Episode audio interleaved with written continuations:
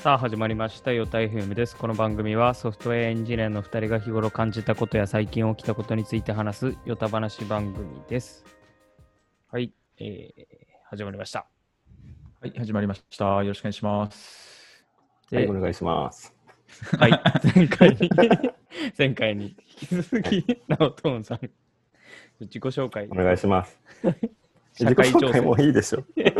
ああ、前あ前回ね。はい、前回回自己紹介と社会情勢で終わってしまったんで、そうですね。本題に。ちょっとえっと、まエンジニューヨークで、ニューヨークで今現役で働いてらっしゃる、えーソフトエンジニアはい、兼デザイナーの直人さんです。はい、はい。えっと、前回の回で、えっと、ニューヨークでのえー生活やエンジニアとしての、えー働き方とか、えーコロナだったりとか、まあそういった、まあ本当におた話をしたんで、はい、ちょっと この回では、えっ、と、まあちょっとソフトエンジニアらしい話題ということで、はい、やっていきたいと思います。はい、よはい、よろしくお願いします。ろしくお願いします。お願いします。で、あれですね、過去のヨタイフムのノーコードの回とか、ああ、そうね、ノーコードね、ちょっと気になってるね、最近。ノーコード、ノーコード言われてるからね。はい。そこでちょっと意見があるというか、チャットでも言われてたので、うん。これチャットって言わなくていいですね。 Slack でいいですね。エンジニアのポッドキャスト。うん二人的にはノーコードはどどういう感じというか。そうですね。えっと、実はノーコードの収録をしたのは結構1ヶ月くらい前で、うん。えっと、その時は割とノーコードのツールを一通り触っうん。た直後の感想っていう感じだったので、なるほど。なんかこう、自分の中でノーコード勢、ノーコード勢っていうか、ノーコードをすごい異常なぐらい支持している人たちに対するちょっと解せない感情があったんですね。あーはいはいそのソフトソフトエンジエンジニアとして、やっぱり結構割とその、うん。コンピューターサイエンスからやってるんで、まあ、ただ、収録の最後でも結構割と気づいてきたんですけど、なんか割とそのノーコードっていうそのくくりがすごく広いんですけど、結構ね、なんか面白いというか、その主流、主流かどうかっていうよりは、まあ、常識っぽくなってくるんじゃないかなっていうふうに今は思っていて、まあ、例えばワードプレスがそうだったように、まあ、ムーバブルタイプとか、まあ、やっぱりなんて言うんでしょう。まあ、エンジニアっていう職業は、まあ、あるんでと思うんですけど、やっぱりそのエンジニアが使う、えー一つのソリューションとして、まあ、普通に、なんていうの、当たり前になってくるのかなっていうのは、明確に今ちょっと確信に変わりつつあるみたいなところありますね。はい。うんそうね。なんか結構ノーコードってネーミングがなんかもういいというか、うんうん。なんだろうね、なんかすごいす、なんだろうな、そこが結構気になってるというか、なんか正直なこと言ったらさ,、まあ、さっきも言ったように、 WordPress がまあ本当、究極のノーコードの一つだと思うし、まあ、EC だとまあそこで、まあなんだろうな、 Shopify とかもノーコードに分類されるんだったら、なんかもう、これまでの、なんていうのかな、ウェブの進化というか、はい。と全く変わらないかなとは思っていて、はいだからまあ個人的にはもうノーコードでななんか変わるかって言われたらもう何も変わらないよっていうもはい。う、まあ、そこでもう執着できるかなとは思うんだけどそうね。うん、なんか僕が思ったのは、結構その、コードを書かずに、まあ、全てできる、まあ、ある程度全てできるようになるみたいな、うん。まあ、思想を結構持ってる人が、まあ、多いので、僕のその見てる中だと。うん。だノーコードをすごいその支持してる人たちの、なんかツイッターとか見ると、共通してるのが、プログラミング初心者とか、あエンジニア見習いとか、うんそのコードをあんまり書けない人たちなんですよね。あうんだからそういう人たちにとってすごいある意味こう、まあ、銀の弾丸というか、こう、なんて言うんだろうな。そういうふうに結構見えるっちゃ見えるんだけど、うん、僕はやっぱりなんか全くコード書かなくなるみたいのは、さすがにないなとは思っているんですよ。うんだってまあ、まあワードプレスだってね、そうですよね。そこに関して言うと俺結構一個期待してるところはあってうんこれまでこうエンジニアの仕事ってやっぱエンジニアがいないと完成しなかったと思うんだよね。うんでも、それ以外の仕事って、例えばなんかポスター作るとかっていう、まあそういう仕事があったとして、別にこうね、素人でも完成までは持っていける。はい。まあ、多分ほとんどの仕事が、まあ、なんだろうな、完成形までは持っていけるけど、まあ、クオリティはどうかとしてね。でも、はいこのエンジニアリングの仕事って、やっぱそ完成まで持っていけないっていうのは、そこがこうノーコードによって、まあ、形は悪いけど、完成できるっていうのは結構なんかこう、今後変わっていく一つのきっかけにはなるかもしれないなとは思ってる。うんはいはいそれはそうかも。プロトタイプとかですよね。まさに。そうそう。だからまあ、例えばなんかこうね、営業の仕事をしてて全然コード書けない人でも、ある程度こう動くものが作れちゃうのは、まあ、何かしらこう、仕事の方法が変わったりとか、っていうきっかけにはなるかなっていうのが一つあるかな。はい。結構なんか企業に、割と大きい企業にヒアリングして行ったことがあるんですけど、なんかやっぱりその社内で、こう、まあプロトタイプとか、なんていうんですかね、こうちょっとしたなんか見せ物みたいのを、なんか動くものを簡単に作れるのはすごい革命だみたいなこと言ってる人いましたね。うん。うん。でも、なんかそれが実際こう、ね、使えるかと言われたらビジネスで、そうじゃないのは結構大きいかなっていうのもあるかね。はい。うんまあまあ、例えばこう Mailchimp とかもまあおそらくノーコードで俺もすごい使ってるしいいサービスだと思うけどまあ Mailchimp でメール配信できたとしても多分なんだろうな結局なんかそこに関する問題で例えばそのセグメンテーションしてちゃんとそのメールの送信者決めたりだとか例えばまあまあもっとエンジニアっぽいところで言ったらなんなんだろうな、まあ、DMARC とかそういうメールの認証周りの問題とかを解決しないといけなかったりとか、やっぱそういうノウハウっていうのは絶対得られないから、なんかまあ、できるけど結局そこでエンジニアが必要になっちゃったりとかっていうのはまあ間違いなくあるだろうね。はい。いや、これ究極の形ってどうなるんですかね。なんか、そういうのって一個一個潰していったら、まあ、全部 GUI で表現できるようになるかなっていうところはあって、まあ、そうね、まあ、まあ、結構個人的に、まあ、ノーコードって言われるやつは使ってて、まあ、なんだろうな、全然まあ、正直なところ、コードか書かなくていいものが、まあ、アウトプットできるんだったら、その方向に進むのはありかなっていうのは思ってるね。うんうんうん、だからなんか結局そのエンジニアって言われてその何がこうエンジニアなのかっていうのがおそらく多分本質はなんだろうなそのコンピューターサイエンスが分かってるだとか、まあ、そういうところが多分きっと重要で別にコード書くっていうのはそんなに重要じゃないのかなっていう気はちょっとしてうん。うんうん。まあ、確かに。うん、だからまあ結構ノーコードとかコード書かなくていいって言われてるツールもまあ実際にはこうなんか例えばこうなんだろうな。まあそのコンピューターサイエンスとか、まあ、コードの仕組みとか言語を知ってる人がコードを書かなくてその GUI で作れるっていうのがノーコードなのか、はい。まあうん。うん。うん確かに。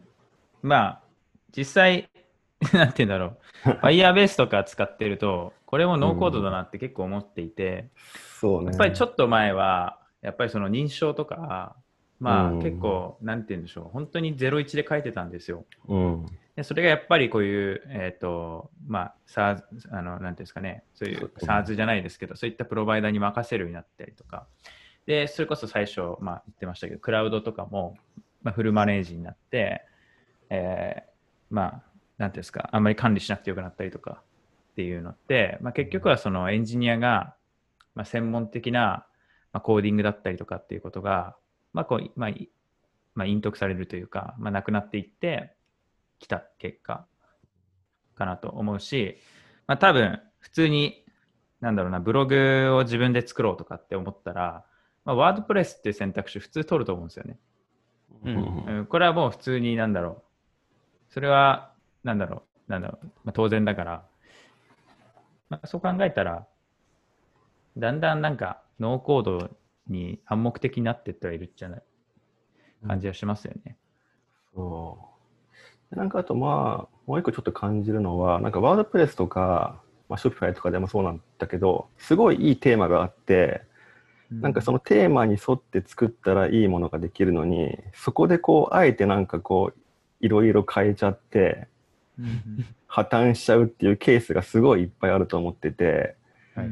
なんかそこが結構ノーコードのジレンマっていうか、なんかノーコードで、例えばそういうワードプレスとかで、どんどん機能が増えて、簡単に変更できればできるようになるほど、そういうまあエンジニアエンジニアリングとかの知見を持ってない人が触ったときに、アウトプットのクオリティがどんどん下がっていっちゃうっていうか、はいね、なんかそこがすごい問題かなああ、でもそれは確かに、ね。うん、確かに思うな。そうっすうんでもほとんどがそうだと思うね、なんか、見てると。最近結構ちょっとまひってきたんですけど、うん、あの、 note.com ってあるんですよ、あるじゃないですか。ああ、 note、はいはい。なんかあれの、あれが見やすすぎて、なんか世の中全部うんノートになればいいのにと思ったんですよ、ブログ。うん、なんかもう要するに なんか普通に昔の、昔のなんかよくわかんない、うん、何でできてんだみたいな、うん。あるじゃないですか。なんかシフト JS みたいなんで、なんかできてる。わかんないですけど、すごい。なんかああいうのとかあって、結構、その、まあ普通に Google で検索してポチッとしたら表示されるわけですけど、まあ UX 的にはそんなに良くないんで、まあでかく広告が出てきちゃったりとか、うん。うん、だから全部ノートでみんな書けばいいのになとかって 思ってて、だそういうのもやっぱり、なんだろう、ある程度プラットフォームとか、ある程度その、できたレールに乗ることによって、まあ世の中は良くなる可能性ありますよね。うんうん。まあだから Shopify とかが結局伸びてるのとか、まあうん日本だとベースが伸びてるのって全くうん同じだよね。こういう原理だよねって話ですよね。うんまあある程度みんなクオリティ担保できるんで、うん。うん、難しいことしなくてもみたいな。まあ、そう考えたらもうほぼノーコードって言ったらみんなそうっすよね。サーザー全部ノーコードでしょって感じまあそうそうなっちゃう。なんか僕の感覚的には、その昔、ブログはまあワードプレスになって、それとどんどん抽象化されてって、次その EC はそのベースとか Shopify で抽象化されてって、次はウェブサービスとか、えースマホアプリとか、そういうとこにノーコードが入ってくるんじゃないかっていう見え方してるんですけど、なんかそのい辺、スマホアプリとかウェブサービスって結構概念的にはさ、めちゃくちうんゃ広いから、うん、なんだろうね。結構そこの、なんだろう、まあ、網羅するようなツールってなかなか難しいんだよね。うん。で、うん。ブログとかは、まあ、記事書けばできるし、EC も商品登録して、して在庫管理して、みたいな。大体理解できるけど、ウェブサービスってなると、やっぱりエンジニアしか、その周辺の知識を持ってないから、そこはなかなか降りてこないんじゃないかなっていうのが。なんか結局、そのウェブサービスを作るときに、そのサービスを実現するためには、まあ、どういうような仕組みが必要なのかっていう、その、うんまあ、シシステム設計みたいなのは、うん。まあ、必ず分かってないといけなくてうん。で、どこにデータが保存されていて、で、どういうふうにデータを取り出してみたいのが。まあ、そこって、今まで誰がやってたのって言うと、やっぱりソフトエンジニアとかうん、が、まあ、こう設計してたわけで、まあ、結局設計した後コーディングするのがもしかしたら、例えば今、そのバブルとか、うん、まあ、アダロみたいにノーコード系ツールで GUI でみたいのはあるのかもしれないけど、結局設計みたいな部分はうん。専門的な知識がやっぱり残ったままかなって思いますね。うん。うん。そうだよね。そこが変わらないと、まあ、ノーコードでいろいろ変わったと言っても、ね、結果はね、変わんない。何も変わらないというか。まあ、コードを確かに書く量は減るのかもしれないけど、うん。そのエンジニアリング的なそのシステムに対する理解と設計とみたいなところは、うんやっぱりその、なかなか消えないって思います。そういう自由度が高いものは、自由度が高いシステム作りたいとかは、やっぱり。うん。あけど、なんかある程度みんながやりたいことは、えっ、と、こう、なんか、まあ、ある程度みんながやりたいと思ってるようなことっていうのは仕組み化されて、うん。えーまあ、それこそ Shopify みたいになるんじゃないかなっていううん。気はするけどな。うん。まあでも、結局その、コード、プログラミングをするということに、やっぱりある程度、すごい心理的ハードルとかももちろんあるし、スキル的なハードルもあるから、まあ多分、ノーコードツールが普及することによって、えーシステムを作れる人ってのはめちゃくちゃ増えるはず。うん。おそらく。うん。で、あとは、そのシステム作るだけじゃなくて、そのまた上のレイヤーのあ多分概念が出てきて、えー例えば、えーもうそのかリッチな UI、UX は当たり前ですと。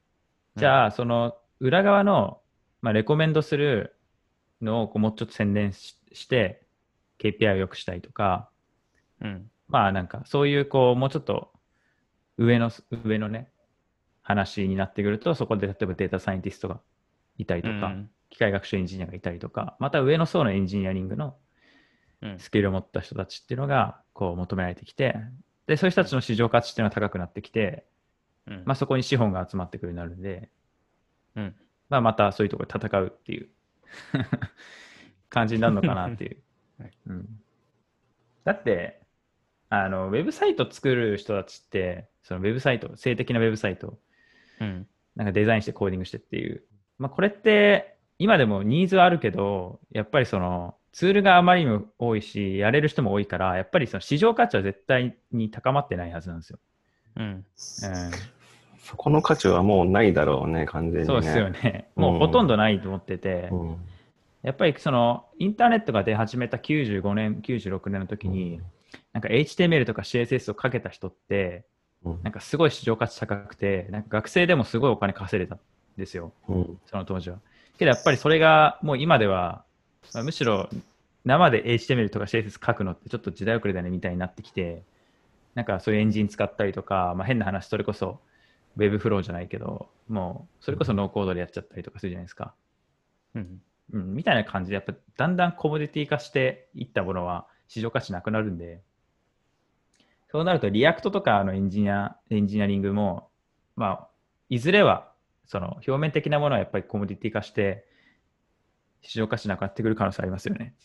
うん。うん。いやー、そう思います。今。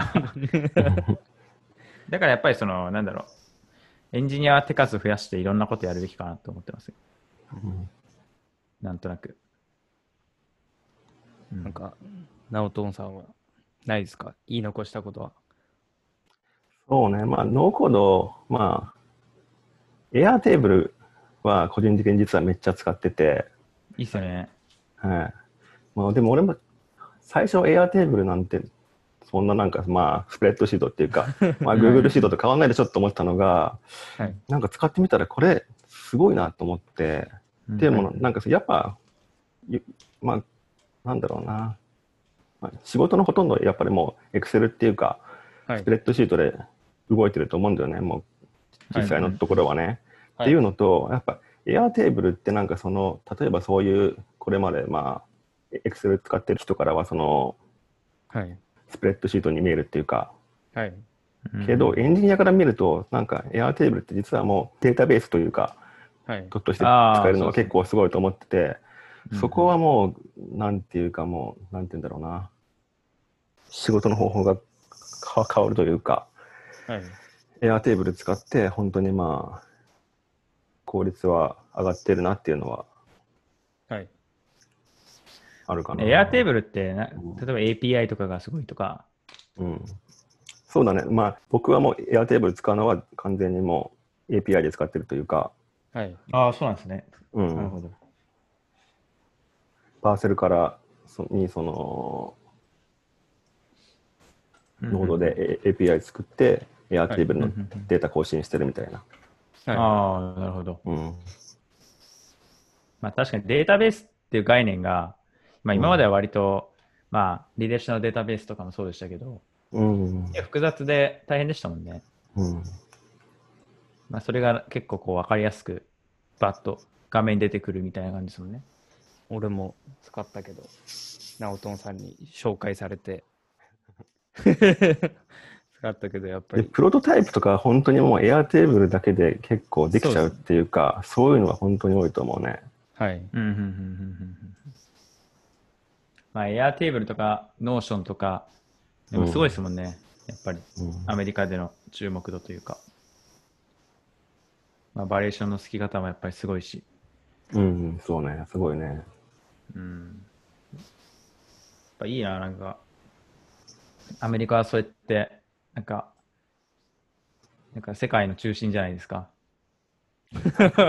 どうなんだろうね。いやまあ、そういう点から見たら、まあ中心なのかもしれないけど。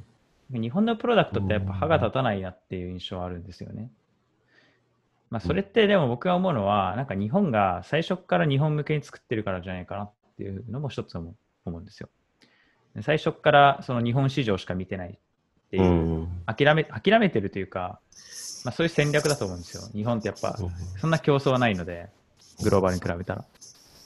競争はないけど、まあ、その GDP というか、まあ、その割とその市場き、市場意外ととと取ろうと思ったら結構取れるんじゃないかみたいな、ね、そういうふうに見えるんで、なんか最初からみんななんか内向きで、えーサービス作るから結構もったいないなって感じがしてて。うん。うん、だグローバル向けになんかサービスとかどんどん作っていったら、日本からでもなんかできんじゃないかなっていうのは結構ありますけどね。あ、そういえば、メルカリさんはどうなんですか？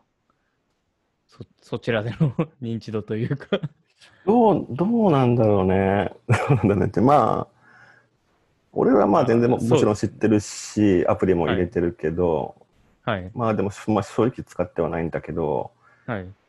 でもまあ、どうだろまあ、感度高い人は知ってるぐらいなんう。ですか、そうね。まあ、全然 App Store とかで検索しても上の方には来るとは思うから、はい。まあそういうのまあ興味あるというか、使ってる層にはある程度はまあ届いてるんじゃないかなとは思はい。えう。ロゴも全然違うけどね、アメリカだとね、メルカリって。ー、うん、なんかな、でもメルカリとかってやっぱ日本で一旦こう流行ったものをアメリカにやっぱ資本投下して、うんまあ、ご利用ししてるっていう感じがやっぱあるじゃないですか。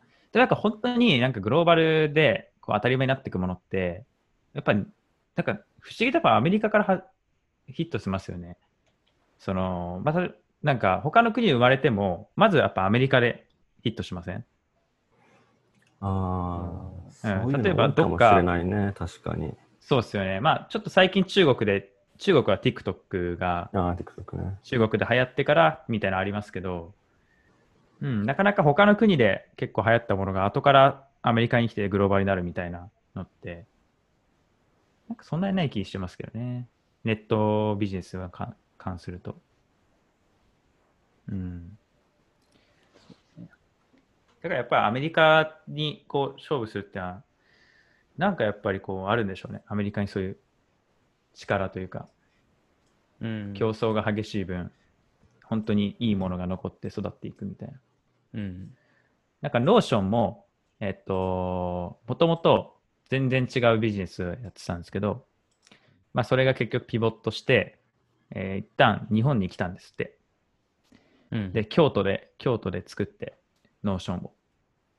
うん。で、えっと、出して、ヒットして、アメリカに戻ってっていう感じらしいですね。なんか聞いたところによると。うん。日本でめっちゃヒットししてるよね、 Notionはね。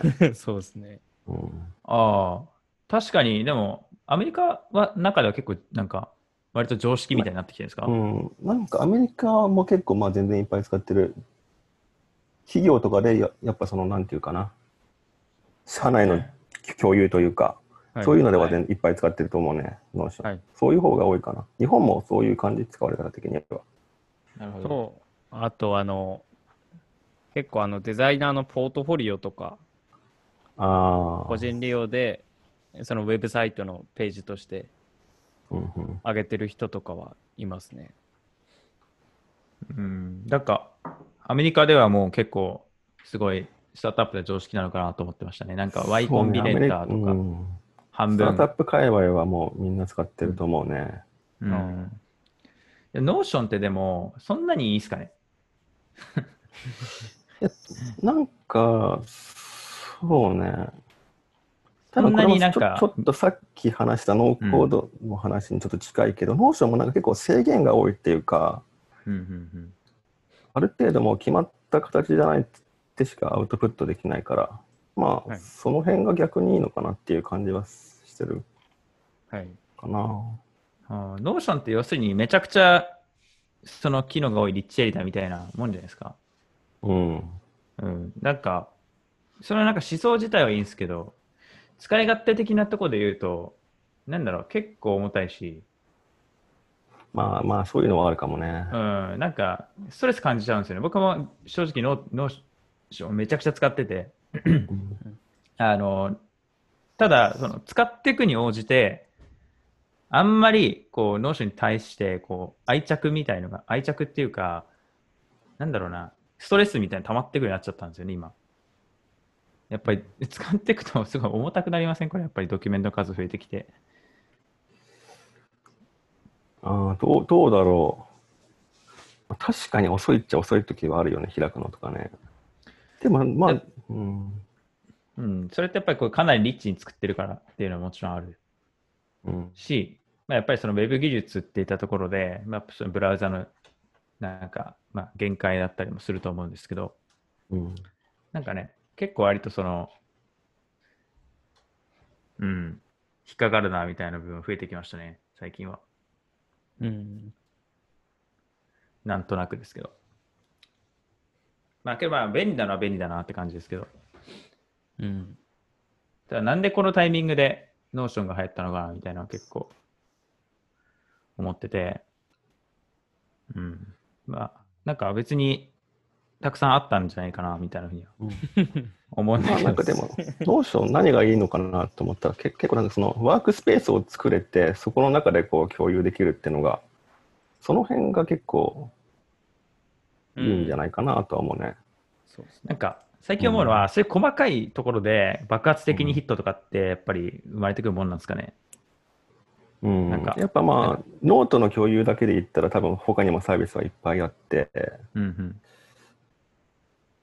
昔なんかその Hackpad ってやつがあって、うんうん一緒のような、はい。多分その辺とかも全然これと一緒な見た目だったし、使い勝手も同じだったんだけど、なんかその辺が順当に進化してきて、落ち着いたかなっていうのはあるかな。確か Hackpad はね、あのドロップ、ドロップボそうだねペーパーですペーパーになったんだよね。で、それがなんか個人的にはいまいちだったっていうか、買収された後になんかこう使い勝手下がったなっていう気はして、で、そのタイミングでちょっとした時にこう、 Notionが登場して、 Notionに移ったのが使い始めたきっかけだね。その微妙な使い勝手っていうのが、まあ、例えばその共有の部分だったりとか、うん、まあまあ、まあ、わかんないですけど、いろいろ細かい部分だったりみたいなやつですね。多分なんだと思うね。そのワークスペース作れたりとか、その共有とか、その辺がこう、なんていうか、こう設計がいいというか、使いやすいうん。ところかな。その細かい違いで、なんか圧倒的にこう規模が変わってくるのって結構面白いなと思っていて、うんうん、なんか割とその日本がわかんないですけど、なんかソフトウェアって結構しょぼいけど流行ってるものとかあるじゃないですか。うんうん。なんでこんなんが流行ってんのみたいな作りしてるものとか。いやそれを見てると、あ、なんかあんまりなプロダクトのその細かい挙動とかクオリティとか仕様ってユーザー動かさないんだなって思っちゃったりしてたんですけど、でもこのドロップボックスペーパーとかノーションとか見てると、やっぱりなんかあれ今まで同じようなものあったけどなんでこれ流行ったのかなとか、例えば Slackとかも、僕 Slackの前ちょっとわかんないんですけど、まあおそらく同じようなことできるものはあったと思うんですよ、世の中に、普通に。ヒップチャットとかじゃない？ねあ、 HipChatだったね懐かしいね。え 絶対なんかあったはずで、日本だってやっぱ Chatworkって全然あるし、まあ、今でも導入企業全然多いですけど、なんでこんなに Slackってアホみたいにすげえ、その、なんかちょっと調べたんですけど、その ARR ってその年間の売り上げがまあ100億うん到達するのに2.5年だったらしいですよ。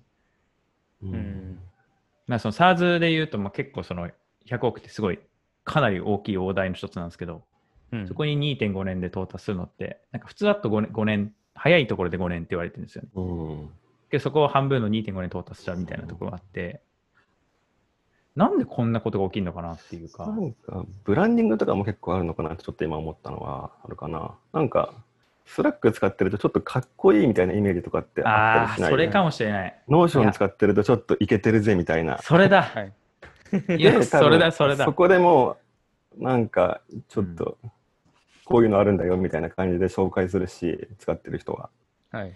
でも、結構今聞いてそれだと思ったんですよね。うん思ったんですけど、その何が良かったんですかね、スラックって。あとね、多分その2つの共通点でいくと、両方とも初動のプロモーションはすごい良かったかなと思って、なんかスラックとかって俺、ベータ版登録したときに、なんかクレジットをすごいくれたんだよね、何百ドルとかっていうクレジット。えうん。で、だからまあなんかすごい使ってみようかなって思ったし、はいー。うんなんかやっぱその辺で最初にこう、囲い込むのがうまいっていうか、はいい。ややっぱもう一回使っちゃうともう、ね、違うサービスに変えるのも大変だし、はい。ーそうですよねね。よっぽどいいサービスがあったら変えるけど、そんなに変わらないんだったらね、変えるのって大変じゃん。はい。うんなんか、なんかすごいテクニックがやっぱあるんですかね、スラック、 Notion って。うん。何なんだろうね。だって Notion って、ね、そうですよね、最近、まあ、今結構日本でも流行ってますけど、なんか割と、それこそ、なんだろう、いけてる人は使ってましたもんね、最初。う ん最初っからそ。こ、そうだよ。まあ、サイトもすごい良かったし、あのブランディングのなんか白黒の人の絵とか、あの辺とかもなんかすごいこう、使ってみたいなって思わせるのがはいあ。ったな。あーいやつまりめちゃくちゃ感度が高い、そのまあ、いわゆるギークというか、アーリーアダプー、ターというか、そうですねいアーリーアダプターうんまあ、かっこつけたいやつらというか。うんまあ俺とか好きだからね、そういうの。っていうか、インターネットの人間ですよね、普通にそれって。うんほぼほぼイコール。そうん、だからなんか、スラックとか、 Notion って、まず一番最初に誰が使うのって言ったら、なんか我々じゃないですか。我う。々みたいうんなそうね。ソフトエンジニアだったりとか、うんスタートアップだったりとか。まあ、やっぱそういう人たちってやっぱり相当感度高いから、うんそういう人たち向けのサービスって、やっぱ初動からすごい勢いつくんでしょうね、やっぱり。うん。うんあとは何かね、なんかこう、もっと大きい、その、スタートアップとしてのその思想というか、なんて言ったらいいんだろうな。その、 Notion というプロダクトを使って、なんかこういうふうに社会を変えたいとか、多分その辺がなんか、はっきりとはこう伝わってはこないけど、しっかりしてるから、そういうなんかユーザーが使ってみたいというふうに思わせるのもあるような気がすそうですね。うんる。うんなんかその機能とかまあ難しいけどね。機能とかそういうものじゃない部分な気はしますよね。なんか、Notion は、僕が感じたのは、 Notion 使っておけば OK でしょみたいな気分になれたんですよね。うん。なんか、その、えっ、と、正解がなかったんですよ。うん。 Notion が出るまで。ドキュメント管理って結構迷ってて、いろんな、うんそれこそ Dropbox Paper 使ったりとか、いろいろやったりとかして、でそこで Notion が出てきたときに、まあ、みんながい Notion 最近使ってるから Notion でいいのかなみたいな気分になったんですよね。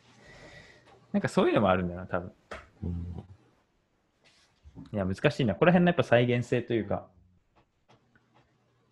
まあ、それが結構バカにならないんで。うん。うん。なんかそういうサービスの当て方したいんですよね。うん。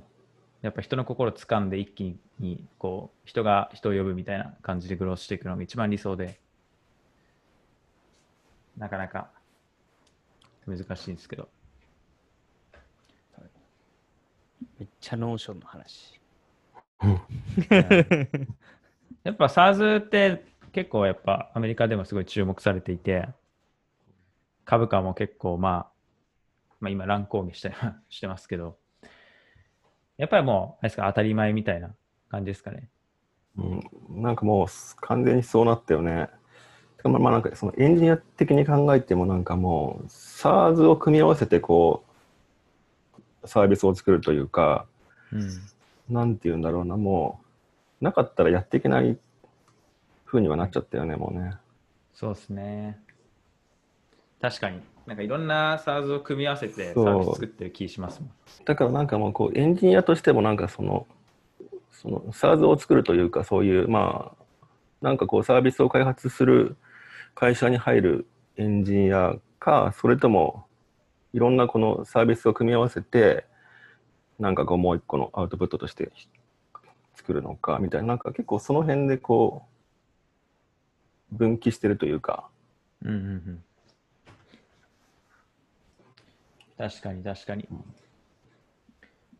確かに。いや、なんか日本で今 DX って言葉があってうん騒がれてるじゃないですか。うん僕はなんか DX って言葉も結構、まあ割とその、えっ、と、まあ大きくなっちゃってるかなっていう感じてて、やっぱり一番難しいのって彼らをこう動かすって結構やっぱハード高いと思ってて、そうね。うん、 Notion とかってまあ普通にアーリーアダプターがもうなんか別に言わなくても来るみたいなところで、うん。で DX っていうか、まあやっぱりそのデジタルじゃないところをデジタルにしていくのっていうのは、やっぱり時間もかかると思いますし、うん。まあやっぱりその泥臭い営業だったりとかもそうですけど、まあ、割と非テックな部分が結構鍵を握ってるんじゃないかななんていうふうに思うんで、まあ、なかなかハード高いなっていう印象ですね。うん。だからなんか何でも SARS にすればいいっていう問題でもないかもしれないですね、徐々にやるには。うんうん。なんか、世界では Zoom が流行ってますけど、あの日本ではですね、あの商談システム、今伸びてるのはベルフェイスっていうシステムがあって、うんベルフェイスっていう、知ってます？ベルフェイス。なんか名前は聞聞いたことあるな、ツイッターとかで。ベルフェイスってなんかもう数十億調達して、まあ IPO するでしょっていう感じの今規模になってるんですけど、ベルフェイスは、あの、これ、オンライン商談システムなんですけど、うんびっくりするのが、これ、通話が電話なんですよ。で、どういうことかっていうと、普通に取引先に電話かけるじゃないですか。はいはい。で、ちょっと営業資料をお見せしたいので、今パソコンありますかって、まあ、言うんですよ。あであ、なるほど。で、Google でベルフェイスって調べてくださいみたいな。そ したらベルフェイスのサイト行って、したらそこにコード入力できるんで、なんか例えば数数字4桁とかわかんないですけど、うん。で、売ってもらっていいですかみたいな。そうすると、そこに営業書出てくるんです、ポンって。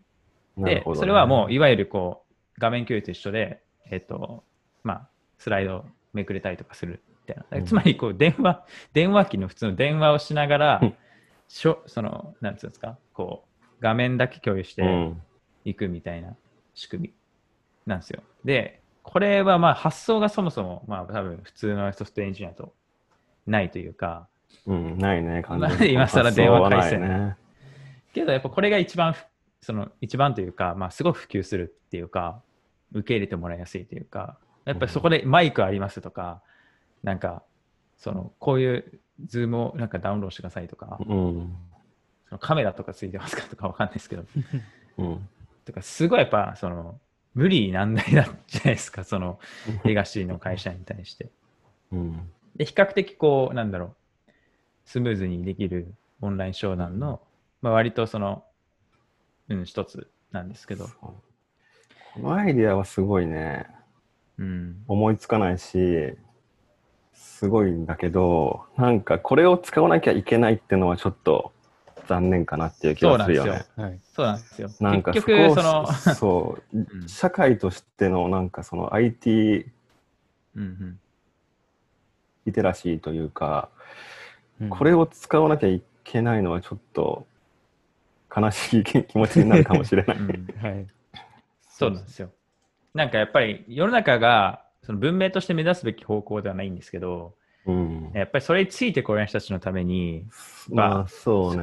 ある程度押さなきゃいけなくて、そこはかん、そううんうんそういう過程がやっぱりこう必要なので、うんやっぱなんかそういう人たちの目線にこう立てるかどうかみたいなのもまあ一つこう重要で、えーそう考えるとなんか、まあ、いかに Notion をこういう商社のおじいちゃんに使ってもらうかみたいなところがうんこれからの勝負なわけで、うん、まあ、そういう方向に行かないと思うんですけど、 Notion は。多分、うんクリエイター。まあ、でもそこはなんかやっぱこう教育の問題というか、はい。っていうのは大きいかもしれないよね。